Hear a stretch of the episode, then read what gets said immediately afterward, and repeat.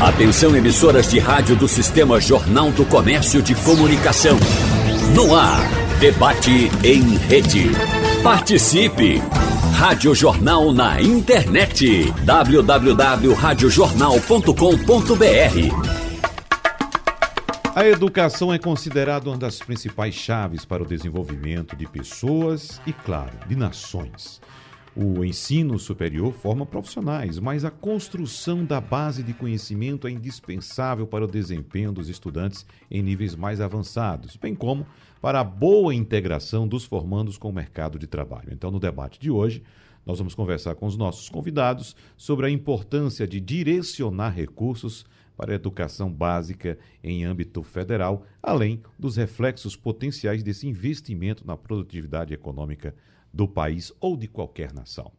Por isso, agradecemos a presença aqui em nossos estúdios da gestora dos anos iniciais da Secretaria de Educação de Pernambuco, Ana Moraes. Professora Ana, seja bem-vinda. Bom dia para a senhora. Bom dia, Wagner. É um prazer conhecê-lo, é um prazer estar aqui conversando com vocês sobre educação e participando de uma pauta tão importante, tão fundamental para a melhoria da qualidade de vida das pessoas, como você acabou de, de, salientar. E eu já lhe adianto, professor, aqui, nós já tivemos aqui vários debates, a senhora sabe, a senhora é nossa ouvinte, vários debates sobre Assídua. educação.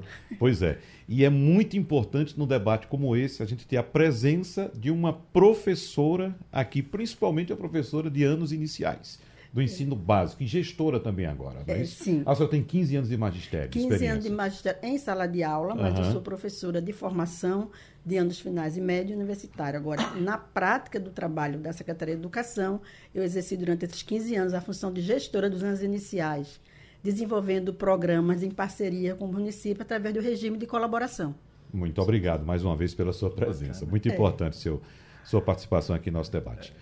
Maurício Randes, advogado, nosso consultor também para vários assuntos de economia, de política e agora também de educação. Seja bem-vindo, muito obrigado pela sua presença. Bom dia, Wagner, bom dia, ouvintes da Rádio Jornal, bom dia, professora Ana. É um bom prazer dia. estar num debate tão importante, eu que também sou professor. E a gente pois conversa é, também com o educador, ex-ministro da Educação, economista por formação, Cristóvão Buarque. Seja bem-vindo, professor Cristóvão. Um abraço para o senhor. Muito bom dia a cada uma e cada um dos ouvintes e especialmente a professora Ana Moraes, ao Maurício Randes e a vocês que fazem esse programa. É um grande prazer estar outra vez com vocês. Obrigado, professor. Eu quero começar com o senhor, professor Cristóvão Buarque, porque eu estava recordando esses dias de uma proposta que o senhor lançou. Não sei se o senhor mantém essa proposta de IP ainda. Eu sei que o senhor encontrou algumas resistências, algumas opiniões em contrário, quando o senhor falava da necessidade de federalização da educação no Brasil. E agora há pouco eu conversava com a professora Ana Moraes, nós temos exemplos felizmente bons no Brasil, nós temos Pernambuco com alguns avanços, nós temos os bons exemplos que vêm do Ceará, uh, na área da educação básica, professor Cristóvão Buarque. Mas quando a gente olha para o país como um todo, a gente percebe que a falta de continuidade desses projetos, ou até mesmo de um projeto vindo do governo federal, faz com que a gente continue andando, parando, em alguns casos até retrocedendo. O que é que o senhor diz? O senhor mantém ainda a sua ideia, professor, de federalizar a educação no Brasil, professor Cristóvão? Mantenho, e estes exemplos do Ceará e de Pernambuco e outras cidades mais que há no Brasil justificam a minha posição, por duas razões.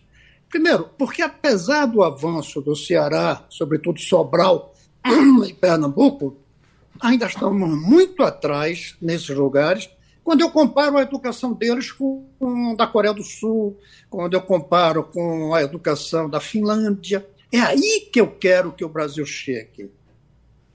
Eu não quero apenas comparar Sobral com outras cidades do Brasil, eu quero comparar Sobral com as melhores do mundo. E só com o recurso de Sobral não vai chegar. E a segunda é por que a gente vai ter que esperar que no resto do Brasil surjam governos como o de Sobral e os de Pernambuco? Por quê? Por que não levamos isso para o Brasil inteiro, independente de quem seja o governador e de quem seja o prefeito da cidade? Uma criança não tem que nascer como se tirasse na loteria, numa cidade de educação boa ou numa cidade de educação ruim. Por isso, se queremos que o Brasil tem uma educação da máxima qualidade em relação ao mundo e a mesma qualidade no país inteiro, só levando a responsabilidade pela educação das crianças brasileiras para a presidência da República. Se não for assim, vamos continuar com a educação desigual e atrasada em relação às melhores do mundo, embora avançando devagar em relação ao passado. Agora, professor Cristóvão Buarque, há necessidade, acredito, de uma mudança constitucional para que isso ocorra no Brasil, né? Que, como sabemos, a responsabilidade pelo ensino básico no nosso país é dos municípios, do ensino médio dos estados e do ensino superior do governo federal. O senhor vê essa necessidade eh, eh, de mudança constitucional?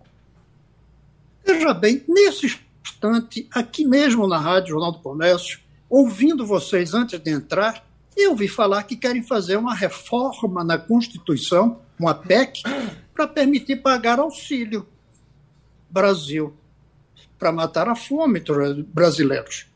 Ora, se a gente vai fazer uma PEC por isso, por que não faz uma também para que a educação de qualidade seja máxima para todas as crianças? Por quê? Toda semana tem uma PEC. A gente não faz uma também para a educação. Façamos, se for preciso. Mas não é preciso. Quer ver a prova? As escolas técnicas federais são federais. Não precisou reforma da Constituição para criar uma das 540 escolas federais na educação básica que já há no Brasil. Colégios militares. Não precisou de reforma da Constituição para criar colégio militar. Ou escolas de aplicação, que tem em algumas universidades ou o colégio Pedro II, que já tem mais de 100 anos. Não, não precisa de, de reforma da Constituição para o presidente da República, junto com o prefeito de uma cidade, disser: a partir de agora, todas as escolas desse município serão federais. Não precisa de reforma da Constituição. Basta uma cooperação entre a prefeitura e o governo federal. Agora, não tem recursos, não é dinheiro só, é professor e tudo, para fazer isso nas quase 6 mil cidades do Brasil. Isso leva 20, 30 anos. Mas por que o próximo governo não escolhe 100 cidades? 100. Cidades de porte médio e pequeno. E diz aqui, com a cooperação da prefeitura, nós vamos fazer com que todas as escolas sejam federais como se fossem as escolas técnicas, só que não sendo profissionalizante. Embora eu defenda que todo ensino médio tem que ser profissionalizante. Todo mundo deveria sair do ensino médio com uma profissão. Por isso eu defendo quatro anos para o ensino médio e não três apenas. Então, respondendo a sua pergunta, não precisa de reforma da Constituição para que o governo abra escolas técnicas, escolas federais pelo Brasil afora. Não precisa. Mas se precisar, por que não fazer? Quantas reformas na Constituição a gente tem feito? E eu repito, nesse instante, a gente estava falando dessa PEC da transição para que o Brasil precise continuar pagando o Auxílio Brasil, o Bolsa Família. Alguém vai ficar contra uma PEC para pagar o, a Bolsa Família? Não, quem vai ficar contra isso? Então eu pergunto: alguém vai ficar contra uma PEC para que a escola seja de qualidade? Pública em todos os municípios? Não. Então façamos a reforma da Constituição se for preciso, mas não é. Uhum. é. Professor Maurício Randes, vamos trazer também sua experiência política e parlamentar para o nosso debate, já que abordamos a questão da necessidade ou não de uma proposta de emenda à Constituição, porque você sabe muito bem que havia ou ainda há uma crença no Brasil, inclusive tocamos nesse assunto no debate de ontem aqui com o professor Bill Vicente, de que não há interesse político no Brasil em investimento em educação, por motivos, inclusive, políticos e manutenção de certas hostes políticas, porque povo educado é povo independente e sabe fazer bem suas escolhas. O senhor acredita nessa possibilidade? É, eu penso é, nesse debate, Wagner, de é, para que a União Federal fique incumbida também da educação básica, leia-se o ensino infantil, o ensino fundamental e o ensino médio. Aqui falava o meu querido amigo e senador e governador e ministro Cristóvão Buarque. É, eu acho que o essencial é que o Brasil perceba que o ensino básico é sério demais para ser deixado apenas para os estados e municípios, que recebem a maior parte do ônus hoje. Os custos de manter o pessoal, o professorado, é uma rede de ensino oficial muito grande. Os municípios também ficam penalizados e é, não tem, portanto, nem os municípios nem os estados que somados ofertam a rede oficial de ensino básico, eles não ficam, não, não têm a estrutura necessária, nem tem a homogeneidade que a formação de uma geração de jovens precisa ter. Como disse Cristóvão Buarque, Sobral saiu-se muito bem, uhum. mas o resto dos 5.800 municípios do Brasil. Então, eu também sou muito simpatizante é, dessa, desse foco. A União Federal, a educação básica, é séria demais para a União Federal ficar apenas dando diretriz, diretrizes e pouco orçamento. Eu vejo, por exemplo, que nesse, nesse orçamento atual do MEC, esse orçamento previsto para 2023, se a gente comparar os recursos do MEC para a educação básica, ou seja, para apoiar os estados e os municípios, e o recurso que o MEC está destinando para o ensino superior é de seis vezes, seis vezes e meia o valor para o ensino superior do que o MEC dedica para a educação básica. Em 2019 foi 5,3 vezes maior o orçamento. Então, o ministro, né, entra ministro, sai ministro, e Cristóvão Buarque, quando foi ministro, quis dar esse foco na educação básica, e ele pode contar mais adiante, né, professora Ana? Ele sofreu resistências das instituições federais de ensino superior, que se apropriam não só dos recursos do MEC, mas também da agenda, do cerne de preocupações, é, do, do, do, que é que o MEC fala. O ministro da Educação e Cultura no Brasil, ele fala para o Brasil quase que em nome das universidades, em nome do ensino superior.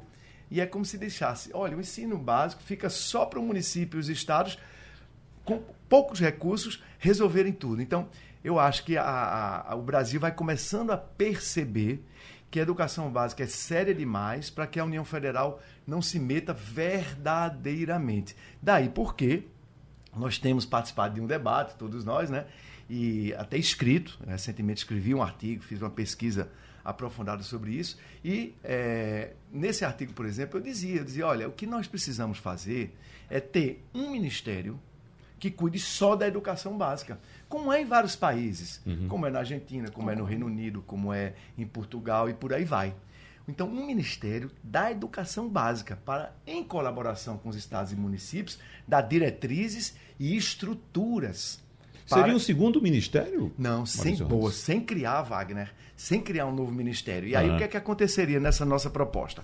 A, a, o ensino superior seria deslocado para o, o, ministério já existente, o Ministério da Ciência e Tecnologia, onde está lá a CNPq, o CNPq, levaria a cabo. Então, inovação tecnológica é feita hoje, prioritariamente no Brasil, nas universidades federais. Então, a ciência e tecnologia, a inovação tecnológica receberia as universidades sem criar um único cargo, com todas as caixinhas que hoje estão no Ministério da Educação, iriam para a ciência e tecnologia, não, havia, não haveria criação de cargos, nem de novo ministério. O mesmo ministério, como esses países que eu citei agora, receberia também o ensino superior. E aí algumas pessoas poderiam dizer, mas aí o Ministério da Educação com o ensino básico ficaria em dissintonia com, por exemplo, a formação de professores. Não tem nenhum impedimento, a União Federal, o Brasil é um país só, para que é, a, o ensino básico da educação chegue e diga: olha, universidades, eu gostaria que a formação dos professores, os cursos de pedagogia e outros, tivessem este conteúdo, tivessem este enfoque. E aí haveria uma, um convênio, até com mais capacidade de cobrança. Agora, um ministro que fosse responsável, como disse Cristóvão, aí, trazer para o colo da presidência da República, da estrutura principal da União Federal, a responsabilidade pelo ensino básico. Só assim acreditamos nós, haveria a revolução na educação básica que o Brasil precisa. Uhum. Vamos trazer a professora Ana Moraes também para tecer seus comentários, professora. Eu vou fazer aqui a colocação de uma situação que aconteceu comigo, não é uma pergunta, é apenas uhum. para ilustrar a importância desse nosso debate. Eu atuei durante um tempo como gestor de um grupo de comunicação E nesse grupo a gente tinha é, espaço para estagiários de jornalismo. Então a gente fazia contratação de estagiários de jornalismo. E essas contratações passavam por mim. É, a gente, como, como todos nós sabemos, a gente teve um período no Brasil em que houve muito estímulo ao ensino superior e formação de muitos jovens em diversas áreas. Né? Claro, houve um estímulo para o crescimento de eh, escolas privadas, com financiamento federal, financiamento estatal de, de vários programas. Mas, assim, a gente percebia que os estudantes em estágio de formação não chegavam com o conhecimento básico necessário. Exatamente. Repito, era a área de jornalismo, professora Ana Moraes, e eu tive vários casos de candidatos a estágio que não sabia definir, não sabia diferenciar um ponto de uma vírgula, por incrível que é pareça. Verdade. Então, veja só, a falha lá na formação do ensino básico. Então, hum. muito bonito. Teve a formação, claro, de vários profissionais, como engenheiros, advogados, economistas, seja lá o que for, mas assim, quando chega no mercado de trabalho, se não tiver um preparo básico bom, ele é barrado, ele não consegue se colocar, professora. Exatamente, Wagner. Muito importante essa colocação que você faz, traz, e o exemplo que você traz. Aí eu, é, veja, a princípio, eu como professora e como gestora dos anos iniciais, posso afirmar que toda criança aprende a ler e a escrever. Toda criança aprende a ler e escrever. O que é que vai determinar é, é, é, esse acesso à leitura e à escrita. É, é, essa, mediação, uma mediação qualificada, um profissional qualificado, um profissional que tenha competência técnica de saber exatamente é, mediar esse conhecimento, essa apropriação de um sistema de escrita que não é mais compreendido como um código, mas um sistema que funciona dentro de práticas sociais de leitura e de escrita. Nós precisamos desse profissional para fazer esse trabalho. Aí, veja, estrutura é importante, merenda é fundamental, mas se a gente não tiver esta formação que o professor Maurício acaba de dizer, se não tiver este compromisso com essa formação docente, com esse profissional que tem uma competência técnica, de dizer eu, eu, tenho, eu tenho noção do meu objeto de ensino e eu sei articular esse meu objeto de ensino com práticas pedagógicas eficientes. A gente vai ficar o tempo todo amargando o fracasso na educação. Por quê? Porque é como ele coloca, as mudanças que você colocou, essa alternância, quando o professor é, é, Cristóvão traz a importância da, da, federação, gente, isso é uma coisa, uma discussão muito importante, porque a gente fica nesse processo mudando de governo e mudando as propostas. Então, veja, a gente hoje tem um programa de alfabetização, que é o Programa Criança Alfabetizada, instituído por lei desde 2019, em parceria com 184 municípios do estado de Pernambuco. Antes da pandemia, o, o, último SAEP que nós fizemos em 2019, o programa foi implementado em julho de 2019. No final de 2019, nós tínhamos as redes municipais com a proficiência no nível desejável fruto de um trabalho sistemático de formação, da parceria dos municípios, de equipes muito competentes e, e engajadas em formar, em alfabetizar os sete anos de idade. Então, nós conseguimos fazer essa frente, dentro de uma política muito consistente, de um programa muito robusto de formação os 184 municípios, hoje 183, que um, um saiu, mas todos juntos nessa corrente, nessa força para alfabetizar as crianças. Então, agora com a pandemia, nós tivemos uma. É, continuamos, é, saímos do nível desejável, fomos para o básico. Mas o básico significa que essas crianças estão alfabetizadas. Elas uhum. precisam ter mais acesso, mais prática de leitura, de escrita, para poder ele, ele se constituir enquanto falante, enquanto leitor, enquanto escritor tá certo? E isso que você colocou é muito importante, porque, veja, é, se a gente não reforça a educação básica, como o professor Maurício falou, ele vai ter fracasso em todas as outras etapas de ensino. Então, a educação básica, ela hoje define, ela define o sucesso na escolaridade na vida de um cidadão. E as pessoas, às vezes, esquecem disso, professor. Que está lá, no, na, que começa na educação infantil, um trabalho de apropriação do sistema de escrita voltadas para as práticas de alfabetização e letramento.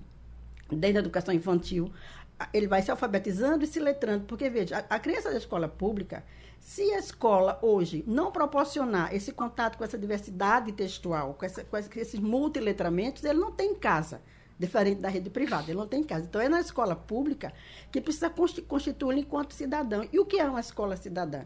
É aquela escola que garante os direitos de igualdades e de possibilidades. Então, é preciso ter esse, todo esse cuidado com a educação básica e onde é que a gente esbarra na educação básica. Esses 15 anos deixam isso muito claro para a gente, na formação docente. Porque, veja, todo professor, eu costumo dizer, isso é uma máxima que eu digo em todos os, os trabalhos de formação continuada, o professor não faz quando ele não sabe. Na hora que ele se apropria da sua competência técnica, da sua competência pedagógica, ele não precisa nem ser acompanhado. Ele faz e faz bem. Só que a formação continuada já está dizendo, é uma formação continuada e em serviço. Mas o que, é que acontece nas redes? É, de acordo com todas as dificuldades que as redes têm, acontece uma vez por mês um encontro de quatro horas que não vão dar conta da formação inicial, como o professor acabou de falar aqui uhum. para gente, porque o problema da, da, da, educação, da formação docente é uma questão muito séria.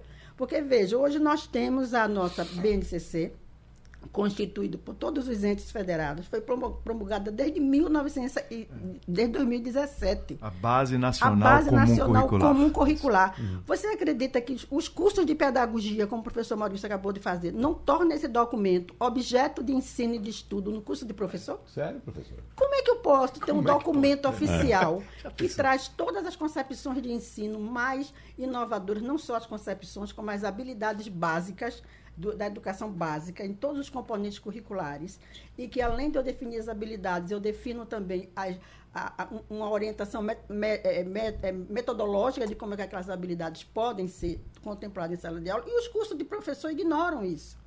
Aí a formação continuada, ao invés de dar continuidade a uma formação que ele já traz da sua formação inicial, aí fica tentando fazer um trabalho de formação inicial. Então, fica tudo se atropelando. E ainda por cima, quando muda os governos, como o professor falou muito bem, muda-se as propostas. Aí tudo aquilo que você vem falando. Gente, Pernambuco saiu de 2005 de um IDEB de 3,7. 2019, nós tínhamos IDEB 5,3. Muito lento, não é? Lento, uhum. né? Porque, mas a meta era 4,9. Antes da pandemia, nós tínhamos chegado a 5,3. Agora, saiu agora recentemente, fomos para 5,1. Caímos pouco em relação aos dois anos sem, sem escola. Uhum. Mas o que, que isso quer dizer? É possível fazer? É possível, mas é preciso repensar muita coisa em educação básica que aí é, é, realmente ele tem toda a razão. Uhum. Professor Cristóvão Buarque, o senhor teve que ter um pouquinho de paciência para o senhor voltar agora.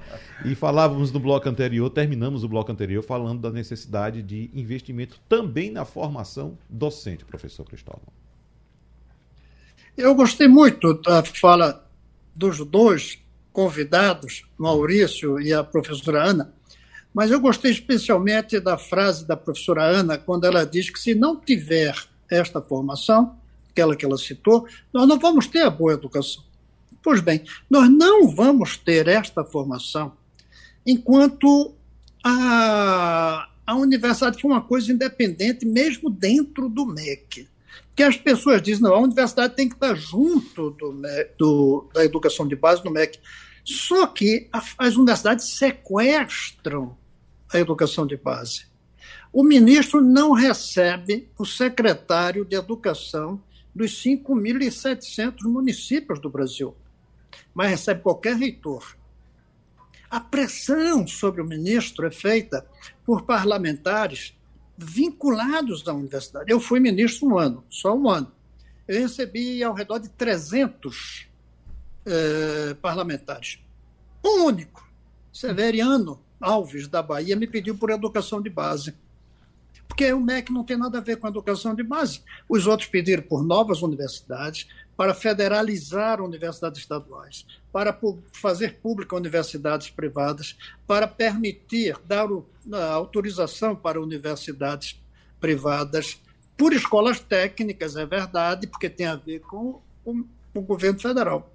Então, é preciso fazer com que a parte de educação de base tenha poder para definir, junto às universidades, em colaboração com as universidades, quanto e que tipo de formação precisa para os professores da educação de base. Eu acho que essa manifestação da educação de base junto às universidades é melhor se estiverem separados. E um ministro representando a educação de base. E do outro lado, um ministro, que seria o da Ciência, Tecnologia e Educação Superior, Ensino Superior, representando as universidades. E aí é o MEC da educação de base diz: eu quero tantos professores com tais qualificações. Hoje não é o que a gente vê. Hoje as universidades, quando a gente olha os currículos e o desempenho na pedagogia, ela forma mais filósofos da pedagogia do que professor para ficar no chão de escola. Então a gente precisa ter essa visão nacional. É, eu estava pensando aqui, e quando falou dos bons exemplos de, do Ceará, eu estava lembrando aqui, em 1884, uma cidade do Ceará aboliu a escravidão. Imagine se brasileiro dissesse: está vendo? Vamos esperar que cada município vá uhum. abolindo aos poucos a escravidão. É Até hoje devia ter município com escravos no Brasil. Uhum. Foi preciso o governo nacional império dizer, não, a partir de hoje, 13 de maio de 1888, quatro anos depois do Ceará, está abolida a escravidão em todo o país. É preciso um programa nacional para abolir o analfabetismo, que é uma forma moderna de escravidão. Nós precisamos, sim, de ter a base nacional comum curricular. Como ter uma base nacional para o currículo, se nós temos cidades como a nossa Axixá, em nosso Pernambuco, e cidade como Americana, em São Paulo, com a, a receita per capita por aluno muito diferente. Como ter? E não só a receita, não é só dinheiro. Porque diz, não, o governo manda, federal manda dinheiro. Não é só isso. É, é, o ambiente onde estão as escolas desses municípios. Eu creio que precisa, sim, dessa educação continuada, como falou a professora Ana, mas continuada no tempo de vida da, do aluno e continuada no território nacional. Se ele mudar de um município para outro, ter uma escola com a mesma qualidade. Hoje não Exatamente. tem. É verdade. Então não tem jeito. Ou a gente nacionaliza o processo e o problema, o assunto da educação, ou não faz. E aí eu queria lembrar uma coisa com a fala do Maurício, é que em outros países, ele disse, já é assim. A educação de base é o Ministério e o ensino superior sem tecnologia. Não é só em outros países. No estado de São Paulo, a USP, Unicamp e a Unesp estão na Secretaria da Ciência e Tecnologia. Uhum. Eu creio que em Pernambuco também, também, a Universidade Estadual não está, eu creio, na Secretaria de Educação. Correto. tem, tem exemplos dentro do Brasil. Tecnologia Por que, que a gente não faz isso para o Brasil? Eu insisto, ou a educação é uma questão nacional ou não vai ser resolvida. E o pior, levando em conta uma afirmação de vocês, aliás, sua aí, de que a educação é uma das principais, lembra que falou isso no começo? Uhum, uhum. É uma das principais é, necessidades do progresso. Eu acho que tem um erro aí em colocar no plural. Educação a principal, não única, não uhum. única, mas a principal, o principal vetor do progresso é a educação de base capaz de criar uma mentalidade é, progressista, é o ensino superior para formar os técnicos, é, é o ensino profissionalizante, que talvez seja onde está a maior escassez no Brasil nesse momento, é mais de técnicos de nível médio do que de engenheiros. Pois bem, eu creio que o presidente Lula deveria aproveitar esse momento que começa um novo governo e fazer esse gesto, criar um ministério voltado para a educação de base. E na linha do que sugeriu Maurício, para não criar mais um ministério, embora está criando, por exemplo, está criando, e eu sou favorável a criar um Ministério dos Povos Originários. Mas a gente vai ter um dos povos originários em relação ao passado, porque não tem um Ministério para o futuro, cuidando das crianças, que é a educação de base. Mas já tem Ministério demais, vai precisar isso dos povos originários, vai precisar de outro Ministério. Coloquemos a área de ensino superior na ciência e na tecnologia, que é o que se viu em muitos lugares. Maurício Hans. É, eu queria, assim, nessa coisa da formação, né, que tanto você, Wagner, quanto a professora Ana e o professor Cristóvão colocaram, é, que formação, uma educação básica de qualidade para toda, todos os ricos e pobres estudantes do Brasil nós precisamos? Em primeiro lugar, o que tem sido o modelo de escola nesses 200 anos, que vem do iluminismo enciclopédico, informações, informações, para tirar né, a juventude da ignorância. Então, esse modelo de escola, ele ainda prevalece. Foram 200 anos, o ensino enciclopédico, como você estava dizendo, Wagner, na caixinha, uhum. a decoreba. Né? A gente, quando fazia vestibular, era para decorar as coisas, tinha que lembrar todas as fórmulas de matemática, uhum. da biologia, papapá, papapá. Isso é necessário, as habilidades cognitivas, as competências básicas. Então, a gente tem que formar professores para que eles sejam capazes de proporcionar, de estimular, de desenvolver nos estudantes, na educação básica, a habilidade de ler, escrever, contar, raciocínio lógico, eu acrescentaria, essencial hoje, a habilidade das novas tecnologias. Ele realmente tá, o estudante tem que desde cedo ter muita capacidade de utilizar né, a, a, rede, a rede, a internet, todas as novas tecnologias. Então, estas habilidades básicas, digamos essas cinco, elas precisam ser combinadas com um outro tipo de habilidade, as habilidades socioemocionais. E eu vejo e já vi muitos, li muitos estudos que mostram que, estatisticamente, aqueles estudantes que tiveram um, estímulo pelos seus professores, pela escola, pelo ambiente familiar, pela comunidade, para desenvolver estas habilidades socioemocionais, eles até nas habilidades tradicionais, aquelas competências cognitivas básicas, eles se saem melhor. Então nós estamos falando da formação de professores, da criação de um ambiente escolar em que a nossa juventude seja estimulada a desenvolver suas habilidades socioemocionais, a capacidade de ter empatia, a capacidade de trabalhar em equipe, a criatividade, a capacidade de é, reagir bem às decepções, a capacidade de é, é, é, emocional de fazer o trabalho de equipe, de fazer a construção coletiva. Porque isso, junto com aquelas cinco habilidades que eu estou chamando mais tradicionais, embora esteja colocando a inovação tecnológica,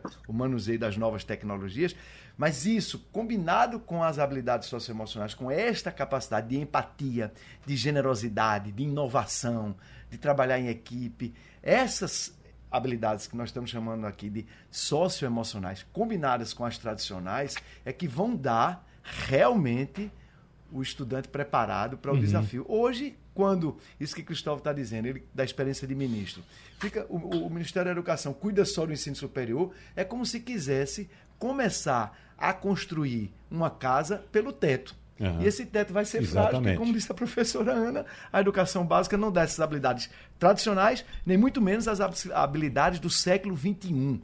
essas socioemocionais, que vão dar competência para dar profissional. Se nós quatro aqui e todos os centenas de milhares de ouvintes da Rádio Jornal dissessem, vou montar uma empresa agora, você contrataria um jovem que veio, digamos que não foi nem à universidade, que terminou o ensino médio profissionalizante. Você contrataria um jovem que estudou na escola que apenas deu a decoreba, porque a decoreba hoje está ao alcance de qualquer celular. Ou uhum. você contrataria um, um, jovem que tem a, a, decoreba básica, os conceitos fundamentais, essas, essas cinco habilidades, repito, ler, escrever, raciocínio lógico, contar e manuseio das tecnologias. Ou você contrataria um que tivesse isso e também a habilidade de trabalhar em equipe, de enfrentar o desafio, de ser criativo, de ser originário, de ser generoso, de ser inovador.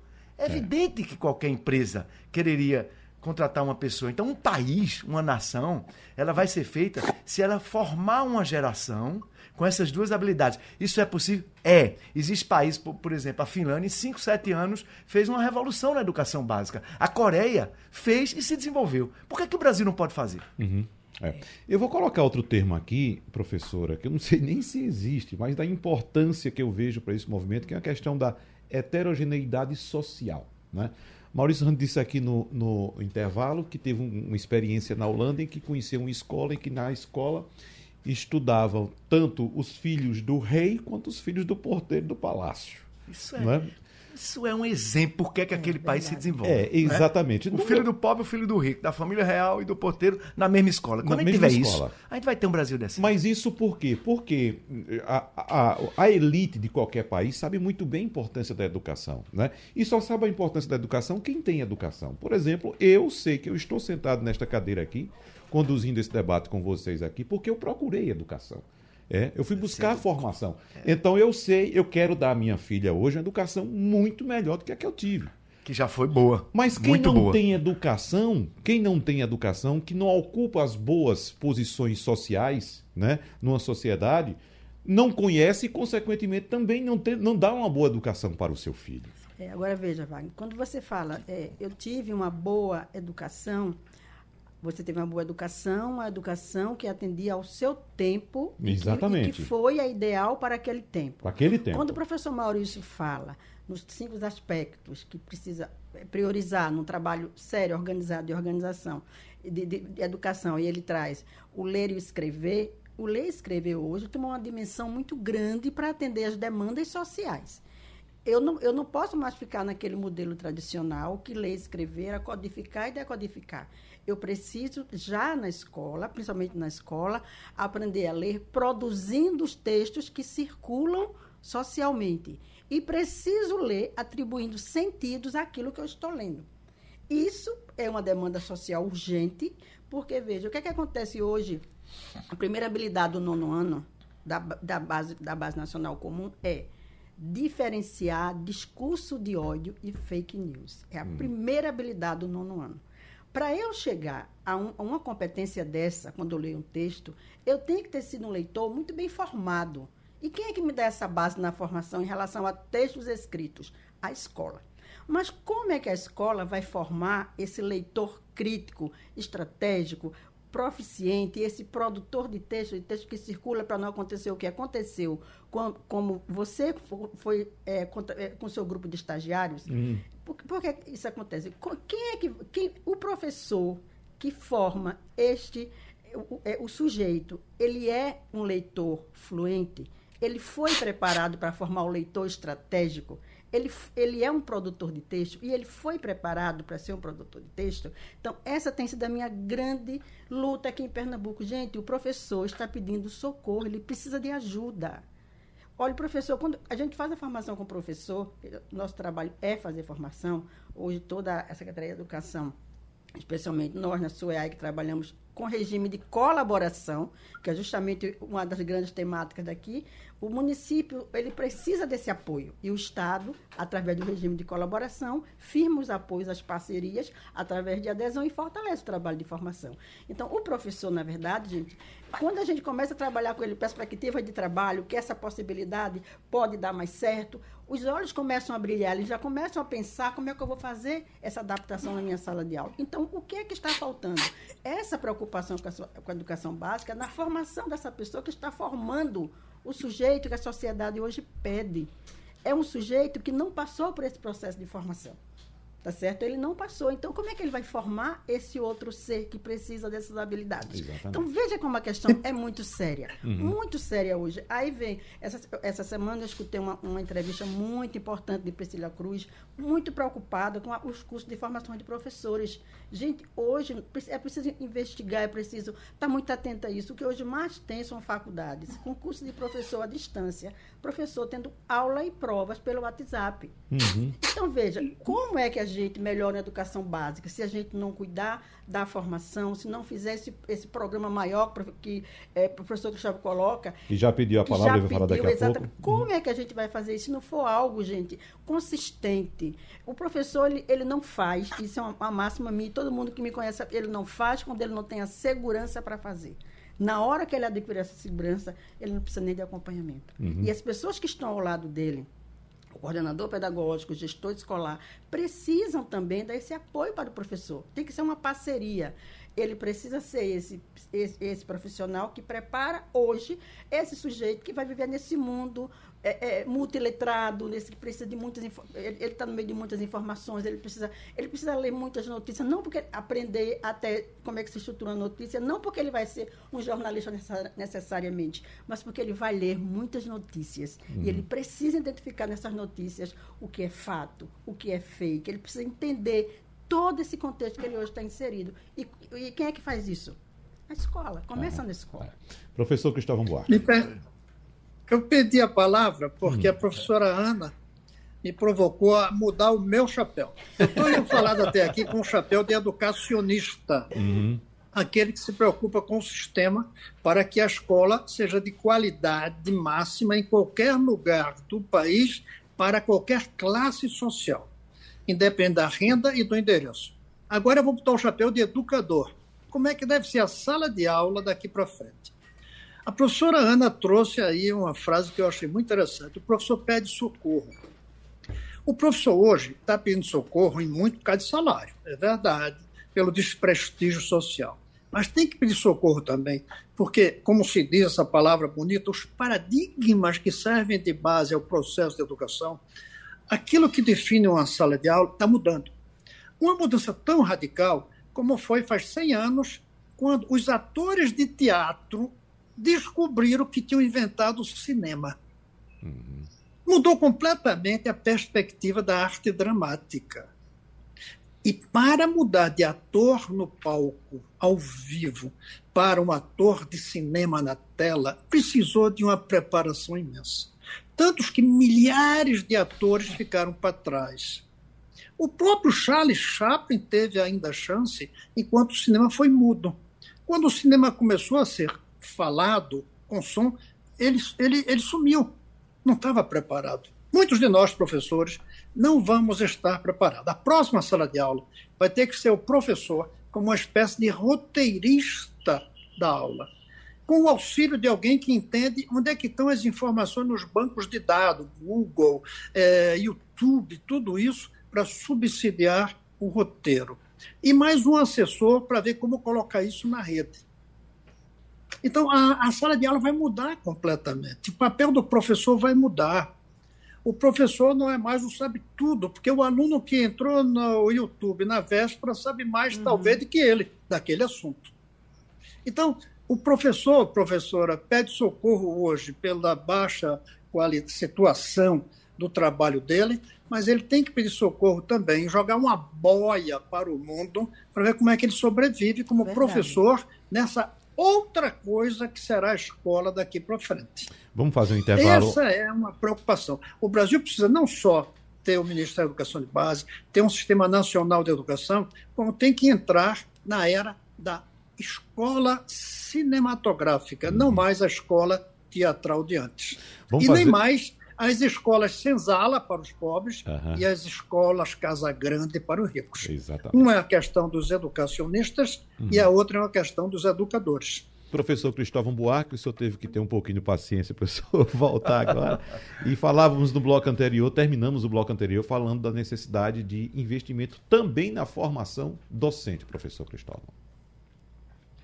Eu gostei muito da fala dos dois convidados, Maurício e a professora Ana, mas eu gostei especialmente da frase da professora Ana, quando ela diz que se não tiver esta formação, aquela que ela citou, nós não vamos ter a boa educação.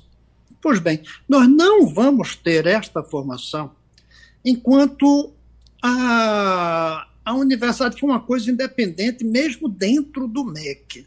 Que as pessoas dizem, não, a universidade tem que estar junto do, do da educação de base no MEC. Só que as universidades sequestram a educação de base. O ministro não recebe o secretário de Educação dos 5.700 municípios do Brasil, mas recebe qualquer reitor. A pressão sobre o ministro é feita por parlamentares vinculados à universidade. Eu fui ministro um ano, só um ano. Eu recebi ao redor de 300 eh, parlamentares. Um único, Severiano Alves, da Bahia, me pediu por educação de base. Porque o MEC não tem nada a ver com a educação de base. Os outros pediram por novas universidades, para federalizar universidades estaduais, para fazer pública universidades privadas, para permitir, dar autorização para universidades privadas, por escolas técnicas, é verdade, porque tem a ver com o, o governo federal. Então, é preciso fazer com que a parte de educação de base tenha poder para definir, junto às universidades, em colaboração com as universidades, quanto e que tipo de formação precisa para os professores da educação de base. Eu acho que essa manifestação da educação de base junto às universidades é melhor se estiverem separados. e um ministro representando a educação de base. E do outro lado, um ministro que seria o da Ciência, Tecnologia e Educação Superior, Ensino Superior, representando as universidades. E aí o MEC da Educação de Base diz: eu quero tantos professores com tais qualificações. Hoje não é o que a gente vê. Hoje as universidades, quando a gente olha os currículos e o desempenho na pedagogia, ela forma mais filósofos da pedagogia do que professor para ficar no chão de escola. Então a gente precisa ter essa visão nacional. É, eu estava pensando aqui, em, quando falou dos bons exemplos de, do Ceará, eu estava lembrando aqui, em 1884, uma cidade do Ceará aboliu a escravidão. Imagine se brasileiro dissesse: está vendo? Vamos esperar que cada município vá uhum. abolindo aos poucos a escravidão. É Até hoje devia ter município com escravos no Brasil. Uhum. Foi preciso o governo nacional, império, dizer: não, a partir de hoje, 13 de maio de 1888, quatro anos depois do Ceará, está abolida a escravidão em todo o país. É preciso um programa nacional para abolir o analfabetismo, que é uma forma moderna de escravidão. Nós precisamos, sim, de ter a base nacional comum curricular. Como ter uma base nacional para o currículo se nós temos cidades como a nossa Axixá, em nosso Pernambuco, e cidade como Americana, em São Paulo, com a, a receita per capita por aluno muito diferente? Como ter? E não só a receita, não é só dinheiro. Porque diz, não, o governo manda, federal manda dinheiro. Não é só isso. É, é, o ambiente onde estão as escolas desses municípios. Eu creio que precisa sim dessa educação continuada, como falou a professora Ana, mas continuada no tempo de vida da, do aluno e continuada no território nacional. Se ele mudar de um município para outro, ter uma escola com a mesma qualidade. Hoje não Exatamente. tem. É verdade. Então não tem jeito. Ou a gente nacionaliza o processo e o problema, o assunto da educação, ou não faz. E aí eu queria lembrar uma coisa com a fala do Maurício, é que em outros países ele disse já é assim. A educação de base é o Ministério e o ensino superior em tecnologia. Não é só em outros países. No estado de São Paulo, a USP, Unicamp e a Unesp estão na Secretaria da Ciência e Tecnologia. Uhum. Eu creio que em Pernambuco também, também, a Universidade Estadual não está, eu creio, na Secretaria de Educação. Correto. tem, tem exemplos dentro do Brasil. Tecnologia Por que, que a gente não faz isso para o Brasil?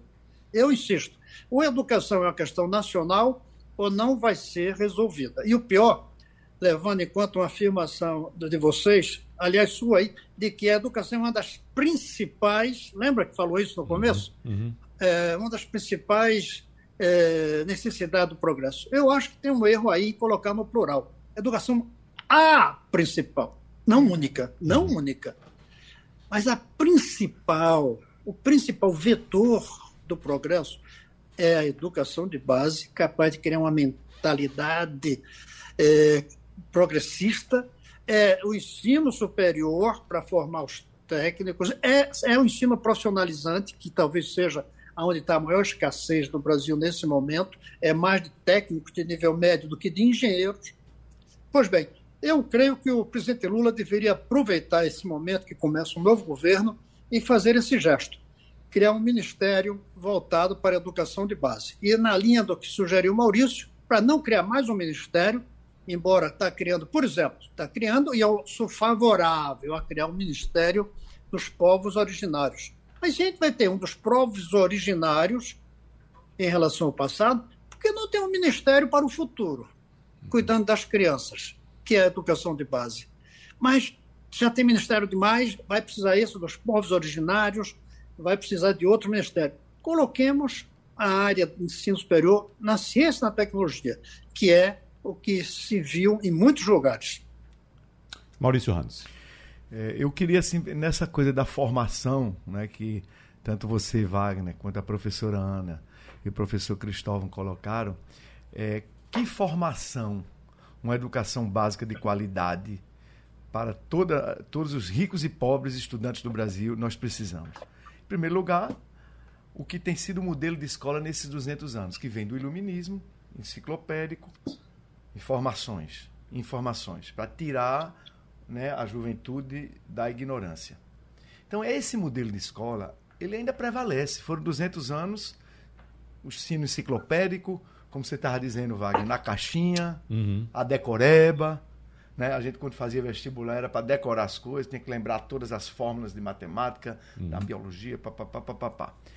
Isso é necessário, as habilidades cognitivas, as competências básicas.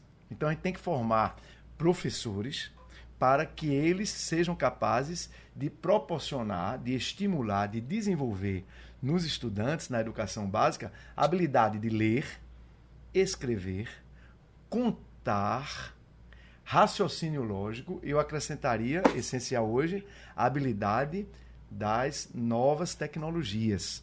Ele realmente tá, o estudante tem que desde cedo ter muita capacidade de utilizar né, a, a, rede, a rede, a internet, todas as novas tecnologias.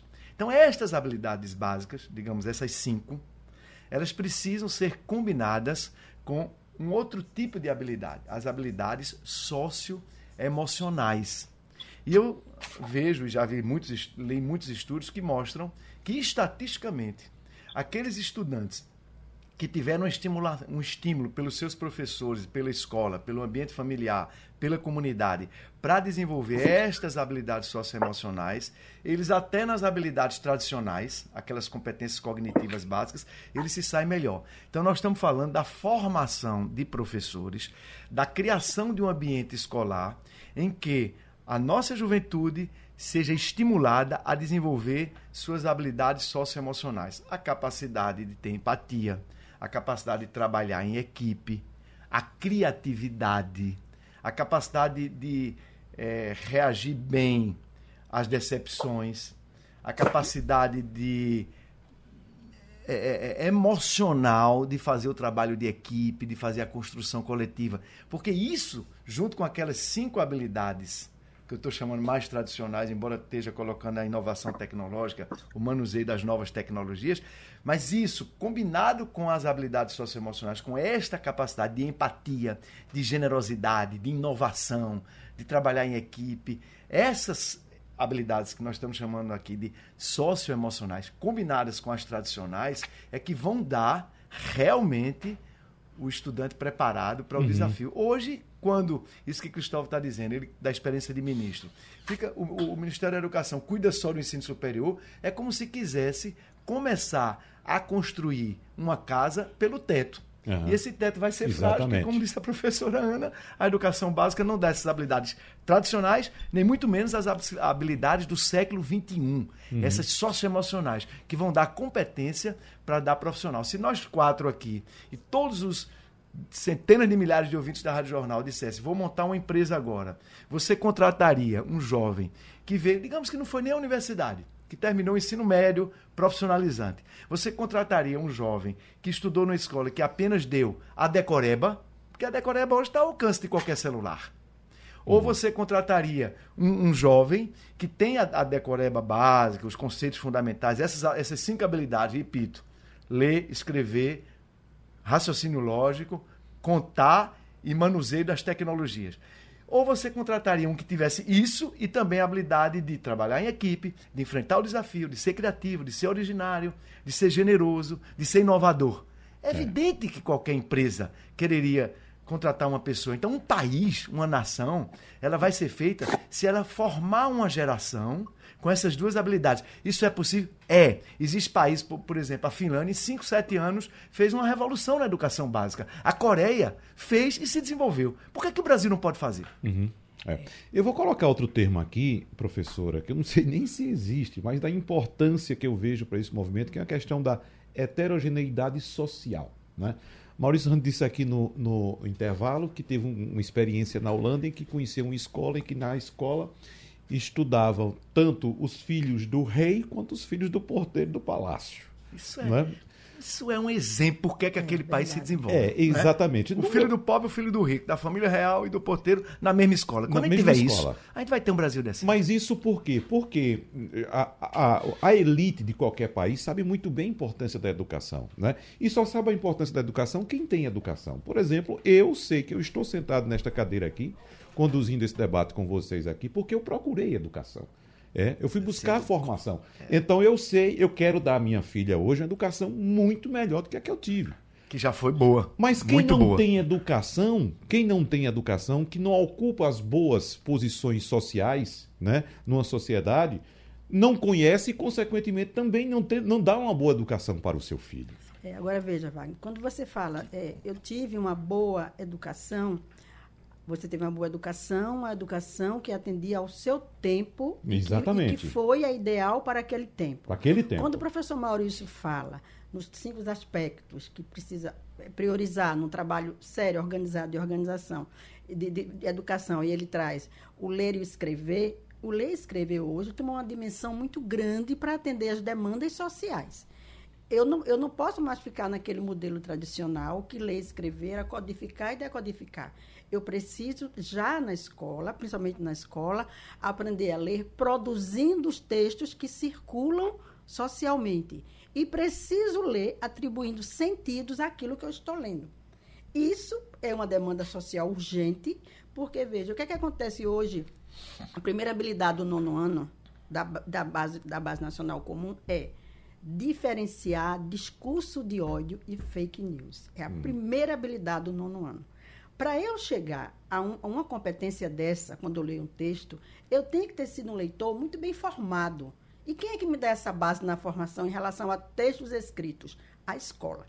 Mas como é que a escola vai formar esse leitor crítico, estratégico, proficiente, esse produtor de texto, de texto que circula para não acontecer o que aconteceu, com, como você foi é, com, é, com seu grupo de estagiários, uhum. Por, por, que isso acontece? Quem é que quem, o professor que forma este o, é, o sujeito, ele é um leitor fluente, ele foi preparado para formar o leitor estratégico, ele, ele é um produtor de texto e ele foi preparado para ser um produtor de texto. Então, essa tem sido a minha grande luta aqui em Pernambuco. Gente, o professor está pedindo socorro, ele precisa de ajuda. Olha, professor, quando a gente faz a formação com o professor, nosso trabalho é fazer formação. Hoje, toda a Secretaria de Educação, especialmente nós na SUEAI, que trabalhamos com regime de colaboração, que é justamente uma das grandes temáticas daqui, o município ele precisa desse apoio e o Estado, através do regime de colaboração, firma os apoios às parcerias através de adesão e fortalece o trabalho de formação. Então, o professor, na verdade, gente, quando a gente começa a trabalhar com ele perspectiva de trabalho, que essa possibilidade pode dar mais certo, os olhos começam a brilhar, eles já começam a pensar como é que eu vou fazer essa adaptação na minha sala de aula. Então, o que é que está faltando? Essa preocupação com a, sua, com a educação básica na formação dessa pessoa que está formando o sujeito que a sociedade hoje pede. É um sujeito que não passou por esse processo de formação. Tá certo? Ele não passou. Então, como é que ele vai formar esse outro ser que precisa dessas habilidades? Exatamente. Então, veja como a questão é muito séria. Uhum. Muito séria hoje. Aí vem, essa, essa semana eu escutei uma, uma entrevista muito importante de Priscila Cruz, muito preocupada com a, os cursos de formação de professores. Gente, hoje é preciso investigar, é preciso estar tá muito atento a isso. O que hoje mais tem são faculdades, com curso de professor à distância, professor tendo aula e provas pelo WhatsApp. Uhum. Então, veja, como é que a gente melhora a educação básica se a gente não cuidar da formação, se não fizer esse, esse programa maior que é, o professor Gustavo coloca. E já pediu a palavra, vai falar daqui a exatamente. pouco. Como é que a gente vai fazer isso se não for algo, gente, consistente? O professor, ele, ele não faz, isso é uma, uma máxima minha, todo mundo que me conhece, ele não faz quando ele não tem a segurança para fazer. Na hora que ele adquirir essa segurança, ele não precisa nem de acompanhamento. Uhum. E as pessoas que estão ao lado dele, o coordenador pedagógico, o gestor escolar, precisam também dar esse apoio para o professor. Tem que ser uma parceria. Ele precisa ser esse, esse, esse profissional que prepara hoje esse sujeito que vai viver nesse mundo é, é, multiletrado, nesse que precisa de muitas ele está no meio de muitas informações, ele precisa, ele precisa ler muitas notícias, não porque aprender até como é que se estrutura a notícia, não porque ele vai ser um jornalista necessariamente, mas porque ele vai ler muitas notícias. Uhum. E ele precisa identificar nessas notícias o que é fato, o que é fake, ele precisa entender todo esse contexto que ele hoje está inserido. E, e, quem é que faz isso? A escola. Começa ah, na escola. Professor Cristóvão Buarque. Eu pedi a palavra porque hum. a professora Ana me provocou a mudar o meu chapéu. Eu estou falando até aqui com o chapéu de educacionista, uhum. aquele que se preocupa com o sistema para que a escola seja de qualidade máxima em qualquer lugar do país, para qualquer classe social, independente da renda e do endereço. Agora eu vou botar o chapéu de educador. Como é que deve ser a sala de aula daqui para frente? A professora Ana trouxe aí uma frase que eu achei muito interessante. O professor pede socorro. O professor hoje está pedindo socorro em muito por causa de salário, é verdade, pelo desprestígio social.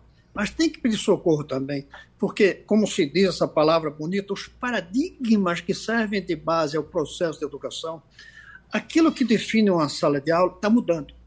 Uma mudança tão radical como foi faz 100 anos, quando os atores de teatro descobriram que tinham inventado o cinema. Uhum. Mudou completamente a perspectiva da arte dramática. E para mudar de ator no palco, ao vivo, para um ator de cinema na tela, precisou de uma preparação imensa. Tantos que milhares de atores ficaram para trás. O próprio Charles Chaplin teve ainda chance enquanto o cinema foi mudo. Quando o cinema começou a ser falado com som, ele, ele, ele sumiu. Não estava preparado. Muitos de nós, professores, não vamos estar preparados. A próxima sala de aula vai ter que ser o professor como uma espécie de roteirista da aula, com o auxílio de alguém que entende onde é que estão as informações nos bancos de dados, Google, é, YouTube, tudo isso para subsidiar o roteiro. E mais um assessor para ver como colocar isso na rede. Então, a, a sala de aula vai mudar completamente. O papel do professor vai mudar. O professor não é mais o sabe-tudo, porque o aluno que entrou no YouTube na véspera sabe mais, uhum. talvez, do que ele, daquele assunto. Então, o professor, professora, pede socorro hoje pela baixa situação do trabalho dele, mas ele tem que pedir socorro também, jogar uma boia para o mundo para ver como é que ele sobrevive como Verdade. professor nessa outra coisa que será a escola daqui para frente. Vamos fazer um intervalo. Essa é uma preocupação. O Brasil precisa não só ter o Ministério da Educação de Base, ter um sistema nacional de educação, como tem que entrar na era da escola cinematográfica, não mais a escola teatral de antes. Vamos e fazer... nem mais as escolas senzala para os pobres uhum. e as escolas Casa Grande para os ricos. Exatamente. Uma é a questão dos educacionistas uhum. e a outra é a questão dos educadores. Vamos fazer um intervalo rapidinho. Maurício Rani já pediu para falar também, mas daqui a pouco ele fala. Debate em rede.